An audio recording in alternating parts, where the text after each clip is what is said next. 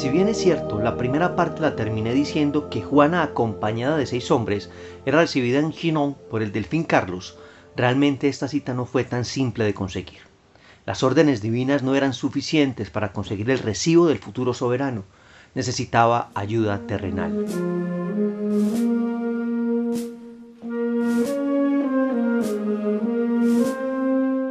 Juana el año anterior había aparecido en Vaucouleurs, pueblo aún en poder Armagnac, y le había pedido al capitán que la llevara ante el rey para el cual Dios le había entregado un mensaje. Obvio, él la despachó para su casa en Domremy, a 15 kilómetros de ahí, cerca al ducado de Lorena, pero a comienzos de 1429, el mismo duque de Lorena, ya con tanto rumor sobre la doncella y sus visiones, decide atenderla. Y luego de escucharla, la apoya y convence al capitán de Vaucouleurs que le envíen a Chinon, donde a esta adolescente pueblerina, vestida con atuendos de hombre que le habían regalado para el viaje, es recibida de manera caritativa por la duquesa viuda de Anjou, Yolanda de Aragón, aquella que le dio asilo al delfín, quien ya había escuchado de la doncella y sus visiones también.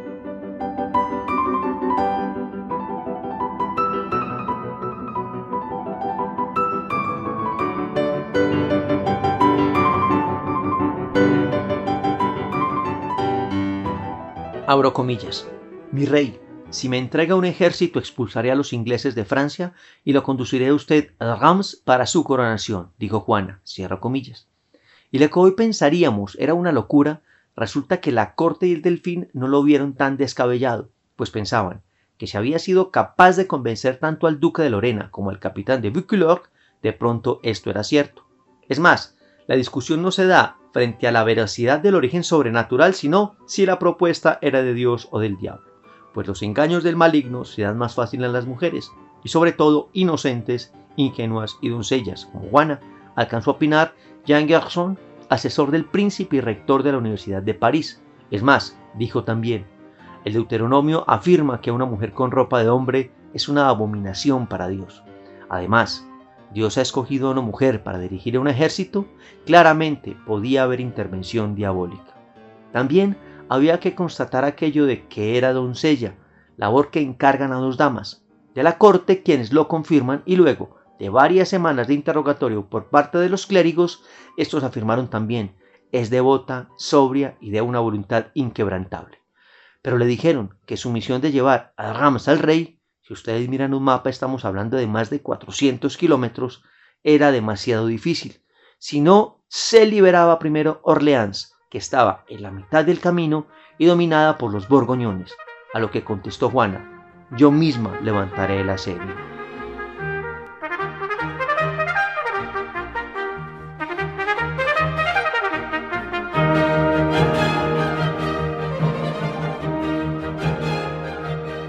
El delfín aprobó, pues si levantaba el asedio sería la muestra que sí era envía de Dios y solo necesitaría recursos y hombres limitados.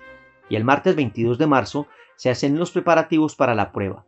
Pero antes Juana le dicta al escribano una carta que iniciaba con los nombres Jesús y María, dirigida al rey de Inglaterra, la cual sería entregada después de rescatar Orleans, que decía más o menos lo siguiente. Ustedes que hacen llamarse regentes de Francia, someteos al rey de los cielos, entregadle a la doncella enviada por Dios las llaves de todas las ciudades que han tomado y profanado en Francia. Si no lo hacen, obligaré a vuestros hombres a irse, y si no obedecen, los mataré a todos.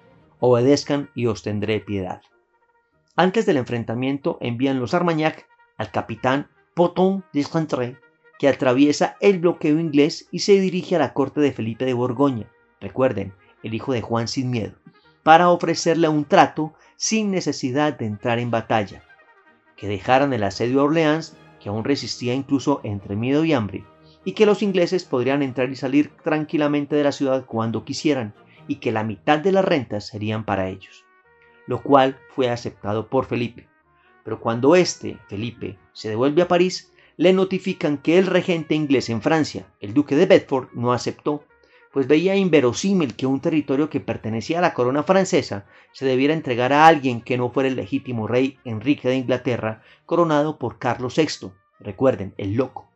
Pero mientras se devolvía, el duque Felipe con las noticias a Orleans que el trato no había sido aceptado, las tropas borgoñonas ya habían desocupado, y la doncella, se dirigía a Orleans, en donde entra en un caballo blanco, con armadura, con estandartes, entre gritos y alabanzas de la gente, y de allí, a través de un heraldo, por fin envía la carta de rendición a los ingleses.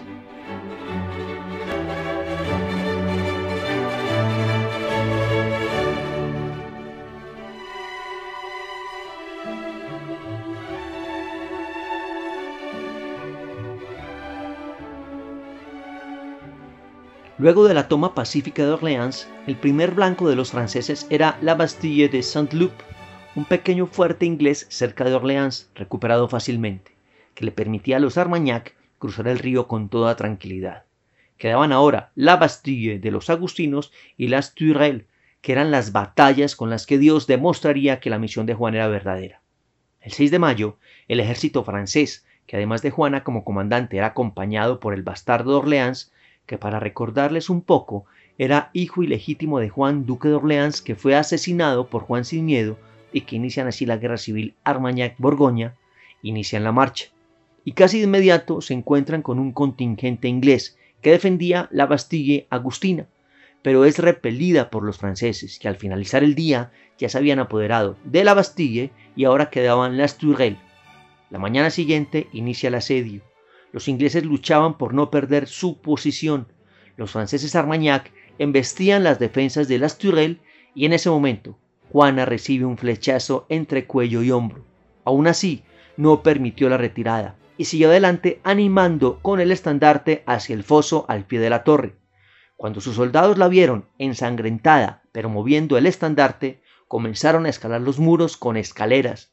Los ingleses al ver esto, y a los habitantes de Orleans que también se aproximaban por el otro costado, se llenaron de miedo. Y más, cuando el capitán Sir William Glasdale, comandante inglés, cayó al foso con la armadura y no volvió a salir. Finalizando el día, las Tourelles volvían a ser Fortina Armagnac. En solo cuatro días, la doncella había realizado el milagro, levantar el asedio de Orleans y apropiarse de la ciudad y sus alrededores.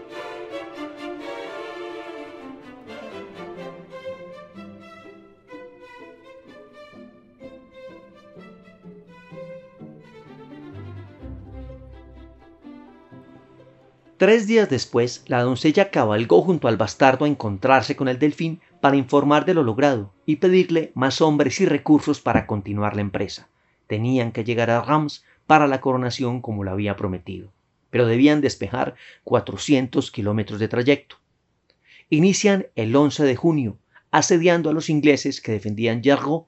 Como sucedió en Orleans, Juan envió una carta en los mismos términos, exigiendo rendición, la cual obviamente rechazaron.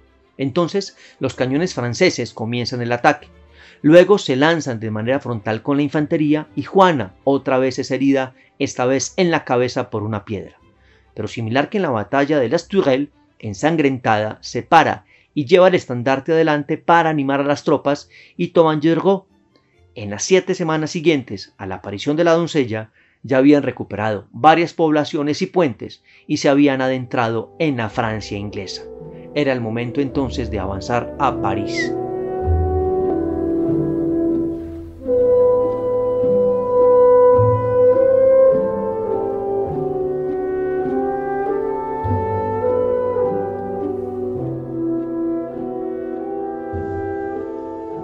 Las defensas de París eran monumentales, muros macizos llenos de aspilleras con torres fortificadas, artillerías y corredores superiores custodiaban las seis puertas, además de un foso que rodeaba la ciudad, pero era la oportunidad para demostrar que era la mensajera del Señor. Y el jueves 8 de septiembre, fiesta de la Natividad de la Virgen, cabalgó con sus tropas hasta la Porte Saint-Honoré, la puerta que conducía al Palacio de Louvre. Todo el día combatieron los Armagnac, tratando de hacer un hueco para entrar, pero fue imposible. Aún así, la lucha continuó, y al finalizar la tarde, una flecha atraviesa su muslo. Al quitarse la visera para revisar su pierna, otra flecha se le clavó en la cabeza entre los ojos y la nariz. Y aunque aún herida insistía en luchar, se la llevaron a un lugar seguro. Pero al llegar la noche, París seguía intacta. Además, estaban llegando refuerzos ingleses del duque de Bedford.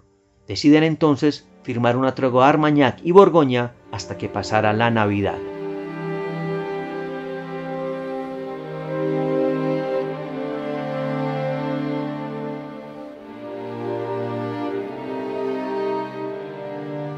Frente al fracaso de París, después de recuperada su salud, al mayo siguiente Juana se instala en la ciudad Armagnac de Compiègne, al norte de la capital, para defenderla.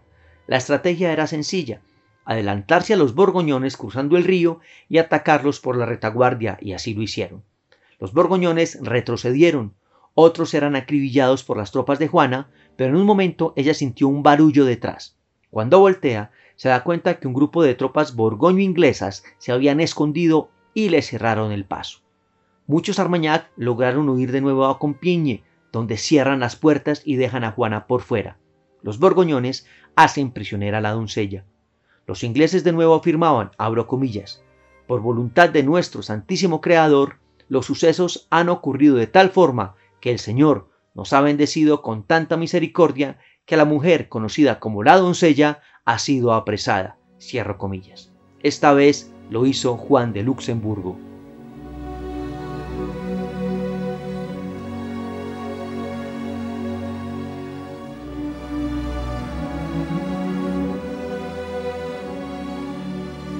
La situación militar inglesa había mejorado y en julio el rey Enrique de Inglaterra llega a suelo francés.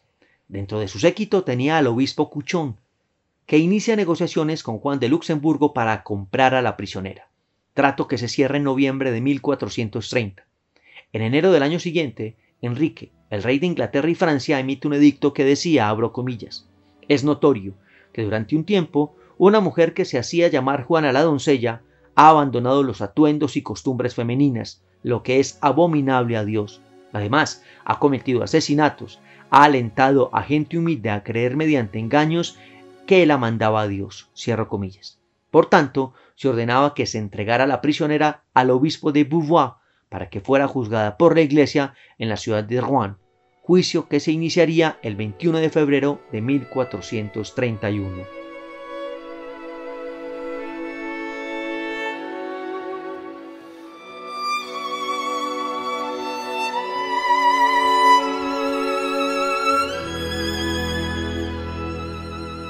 Durante un mes fue interrogada, tratando de convencerla que aceptara su culpabilidad.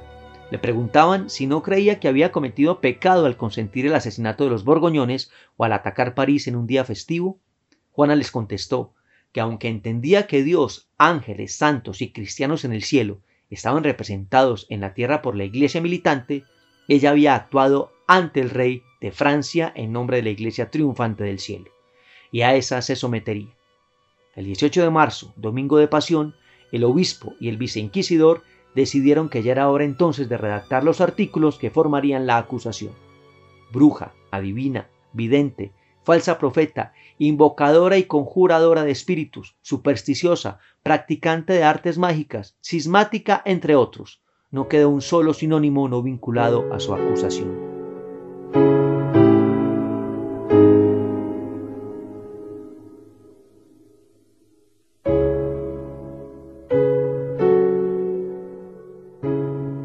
30 de mayo de 1431 sacan a Juana de la celda, la suben a una carreta en dirección al mercado viejo de Rouen. Sobre su cabeza rapada le habían puesto un capirote que decía herética, reincidente, apóstata e idólatra. A partir de ese momento era separada de la iglesia y sería condenada por la justicia secular. La suben al cadalso, los soldados ingleses la ataron a un poste de madera, prenden la hoguera y entre el humo y las llamas solo se escucharon las palabras de Juana diciendo, Jesús, Jesús, Jesús.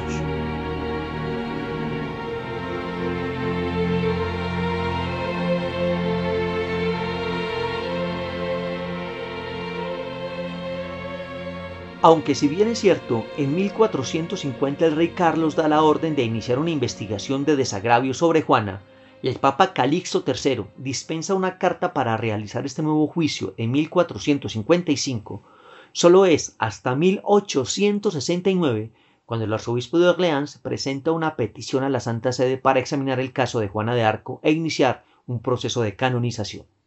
Aunque era una candidata insólita, pues no había muchos casos, por lo menos no conozco sino uno, en los que se hubiera condenado a muerte por parte de la misma Iglesia a una posible santa. Y este era el argumento que usaba a quien se conoce como abogado del diablo, que es la persona que pone la Santa Sede para que desvirtúe un proceso de canonización. Y lo usó para decir que no había sido martirizada por fe, sino por política. Además, había demostrado rabia y arrogancia, no había abrazado el sufrimiento como debía y había enfrentado la muerte con angustia. Pero estos argumentos fueron contrarrestados con cientos de testimonios para demostrar que Juana había exhibido todas las virtudes en grado superlativo. Y el 6 de enero de 1904, Pío X declaró estar de acuerdo con el defensor de la causa.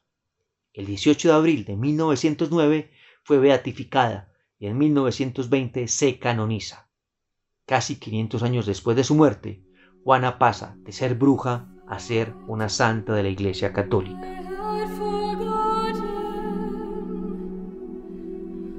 Lord,